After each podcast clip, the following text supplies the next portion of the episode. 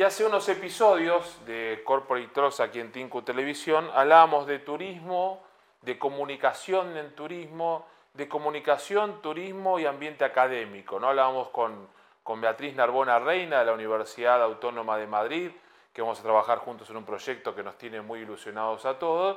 Y después de ese, de ese eh, episodio, Beatriz dijo, le dijo a Alejandro Guerrero, no pueden no invitarlo a uno de los hombres que más sabe de turismo, de ambiente académico, del mundo de la hostelería, la restauración, el tiempo libre, eh, la interculturalidad, término largo, no adecuado para decir en televisión, y de una cultura de esa interculturalidad tan diferente, supuestamente o no, a la nuestra como es la cultura china. Vamos a recibir a nuestro siguiente invitado, Antonio Teijeiro, que es el CEO y cofundador de Yunshi.es. A ver, ¿me lo dices bien, Antonio? ¿Cómo se debe pronunciar? Porque yo si quiero hablar en chino no me sale.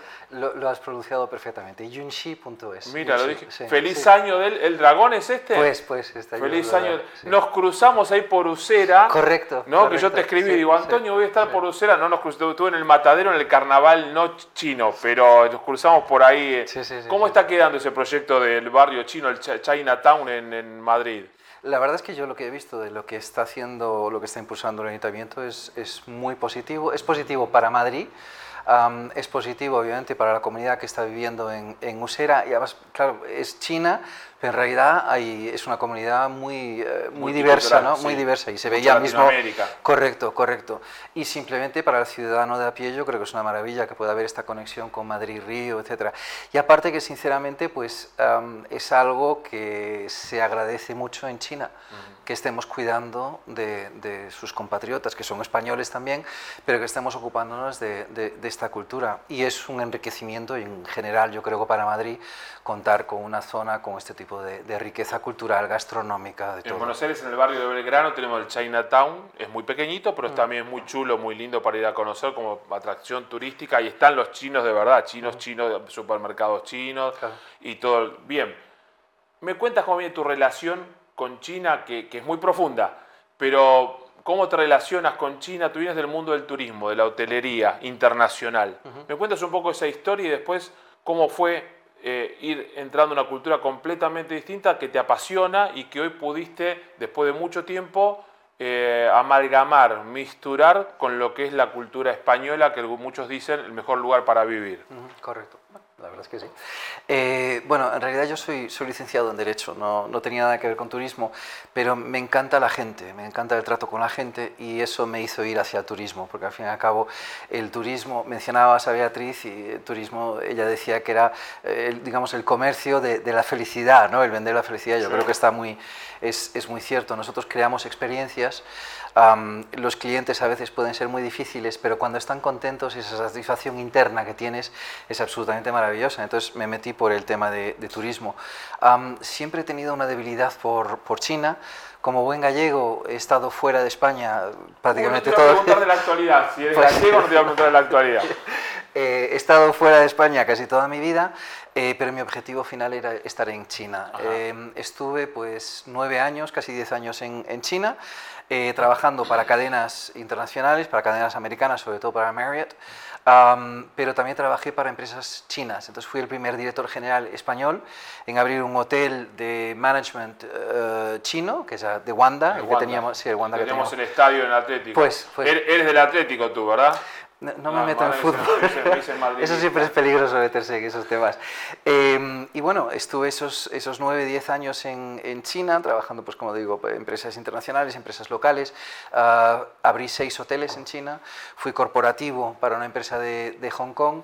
Y la verdad es que es, un, es, una cultura que me fascina y lo que decías al principio es, en algunas cosas está muy cercana a la cultura eh, latina, por decirlo de algún modo, mm. esa, la familia, el valor de familia, el, valor, el valor de los amigos, el ir a tomar una, una mm. copa, comer juntos, etc. Ese, ese valor social y conjunto, eso sucede y es muy parecido a lo que tenemos en países, en países latinos. De hecho, en la celebración del Año Nuevo, las familias viajan en China de norte a sur y es el momento de mayor flujo turístico interno, ¿verdad? Correcto, sí por, sí por, el valor de pasar en familia. Es absolutamente una fiesta familiar y ahí está una de las características también. A ver, eh, eh, China es una sociedad confuciana, con lo cual la familia y sus grupos, familia o amigos Claro. o el trabajo, es esa, esa raíz. Y eso se ve sobre todo en Año Nuevo Chino y este Año Nuevo Chino ha batido todos los récords. China está creciendo, está eh, evolucionando. Eh, no estamos más o menos evolucionados que ellos. Yo no creo que haya ningún país más o menos evolucionado que otro, simplemente que está en una fase distinta de su propia evolución. ¿no? Filosofía oriental. Bueno, sí, simplemente ver que no somos superiores, no hay ningún país que sea superior a otro. Y a mí no me gusta entrar en un país juzgando según mis, mis, eh, mis, mis valores. ¿no? Ahora, hablando de los valores y de tu percepción del mundo, Sí. eh, has trabajado en mercados atípicos para la cultura occidental, en Dubái, cuando Dubái no es el Dubái de hoy, en China, cuando China no es la China, no era la China de hoy. No te digo en la época de Jack Ma, el creador de Alibaba, que hace 30 años, pero hace más de 10 años, 15 años, era otra China. Sí. Eh, ¿Cómo has visto esos cambios y cómo has visto la importancia de la comunicación intercultural? Tú eres un embajador en eso, comunicas ambas culturas y a través de eso se acercan. ¿Cómo has experimentado en persona esos cambios? Bueno, yo creo que cuando eh, eh, el hotelero expatriado y gallego, Sí. pues te, te, te pone unas situaciones muy interesantes donde justamente vas a culturas muy, muy distintas, ¿no? Te permite hacer este tipo de cosas. Eh, has mencionado Dubái, pero también trabajé en Portugal y no es por nada, son Claro. nuestros hermanos, pero créeme, son bastante distintos a- en muchas cosas de lo que somos nosotros. Tienes que entrar en esos países con una, una apertura de mente muy grande. Eh, tienes que entrar en esos países queriendo entender y teniendo no solamente simpatía, pero empatía de intentar entender eh, qué es lo que están haciendo, por qué lo están haciendo. Am, es una oportunidad única también para contribuir a la sociedad donde tú estás. Pero yo siempre digo que los expatriados no somos un, no somos un, un maremoto que todo lo cambiamos, sino que tenemos que ser un poco como una, una marea que poco a poco va desgastando ciertos aspectos, desgastando, va contribuyendo en ciertos aspectos, pero no intentes hacer cambios radicales, ese no es tu papel como, como, como, como expatriado. Y la interculturalidad es, eh, yo creo que es una de las habilidades más importantes en el mundo de los negocios, aunque no nos demos cuenta, siempre digo que la, la interculturalidad o las habilidades interculturales son habilidades post-mortem, sobre todo con China. Desafortunadamente nos damos cuenta del error cultural que hemos cometido cuando ya es demasiado tarde y generalmente cuando otra persona nos lo dice. ¿no? Entonces, esas habilidades interculturales son absolutamente, son extremadamente necesarias y como digo, sobre todo con, sobre todo con China. Eh, es una sociedad confuciana donde uno de los, los, principios básicos es la armonía. La armonía supone que no te vas a quejar, si tienes una queja no la vas a expresar. Entonces, eh, vienen a España, puede haber un servicio que está completamente erróneo, no lo van a decir y jamás van a pero, de no, pero, y no van a volver y no van a volver Ah, ese es claro. el tema entonces de ahí tienes que saber Mm. cómo hacer para realmente averiguar qué tal fue su estancia e intentar llegar a ese, a ese fondo entonces esa interculturalidad es muy muy importante a la hora de recibir los turistas a la hora de hacer negocios con, con los, con los chinos donde la relación es absolutamente básica Y a ti te hago una, la misma pregunta que le vengo haciendo a los otros entrevistados, ¿no? Eh, ¿Cómo es ese, ese rol de estar en el medio de, en el caso de redes sociales, del público la red social y dentro de la compañía, la compañía? En una fundación, eh, el público externo eh, y, la, fundación, el equipo. En tu caso, con esto de la interculturalidad, para el, el, el occidentalismo, la cultura occidental, comprender los valores de China y para los chinos comprender los valores occidentales cuando tienes que hacer negocios cruzados. Eh, ¿Cómo se, trabaja eso? Porque estás ahí como, para el que protesta mucho es demasiado, para el que no reclama pierdes el cliente. Claro. Eh, es muy complicado. Yo escribo bastante en LinkedIn, ¿no? Um, utilizo esta plataforma e intento justamente eh, hacer una especie de educación de lo que, son, lo que es China, lo que es el turista chino, lo que el turista chino y hacer negocios con China re, requiere. ¿no? Um, pero efectivamente es, es, bastante complicado.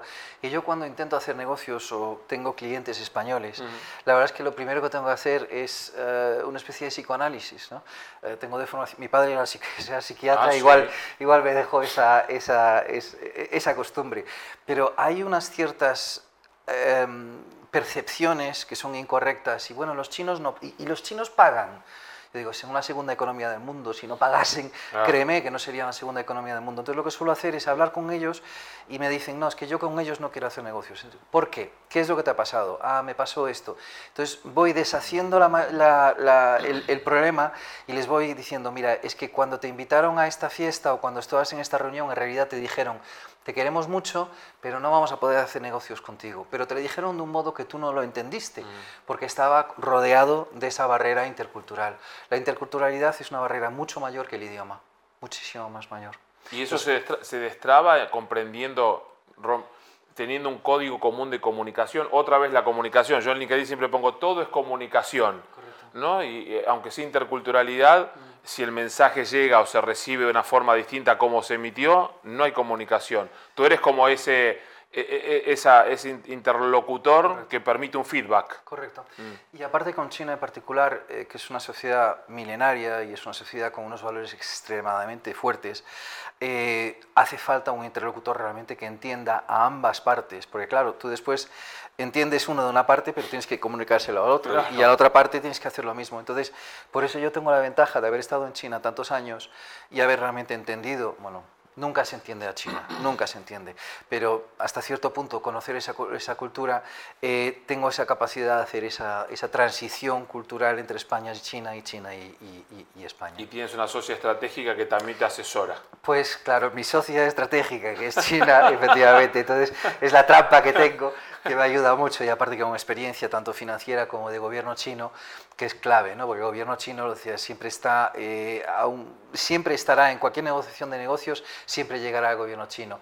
Y es muy importante saber cómo lidiar con ellos, que tiene una forma muy ceremoniosa, muy distinta de lidiar con ellos. ¿Y cómo estás viendo para finalizar en, en poco- pocos segundos tu, tu conocimiento de los dos mercados, las dos culturas y el turismo, que es la industria vedette aquí en España, 85 millones de visitantes, 13 por 13 puntos del Producto Interno Bruto? ¿Cómo lo estás viendo la comunicación de los destinos de España hacia los chinos y de China para los españoles? Porque me imagino que también hay interés en conocer China. Correcto, correcto. A ver, eh, los clientes chinos el año pasado fueron los, el mercado eh, absoluto del top 20.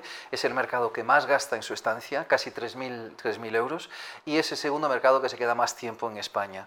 Eh, el mercado español, lo has dicho bien, 85 millones de turistas. Es una cifra que es, es, yo lo veo un poco pan para hoy, hambre para mañana, porque es que estamos, tenemos muchos turistas y deberíamos de ir hacia calidad. Claro. Entonces el mercado chino es ese mercado de calidad que nosotros necesitamos. Tenemos también la suerte de que ahora mismo las relaciones entre España y China son muy privilegiadas.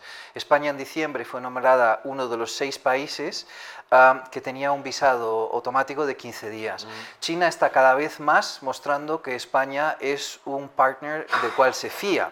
Y eso es muy importante para poder establecer todo este tipo de relaciones. Y desde luego eh, las comunicaciones aéreas están cada vez más.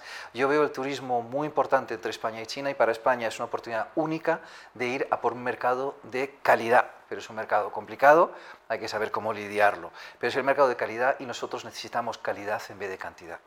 ¿Cómo se, te digo muchas gracias en chino? ¿Shen se dice? Xie. Xie Sí, ¿Se, se hace así o no? No, eso es japonés. Xie xie.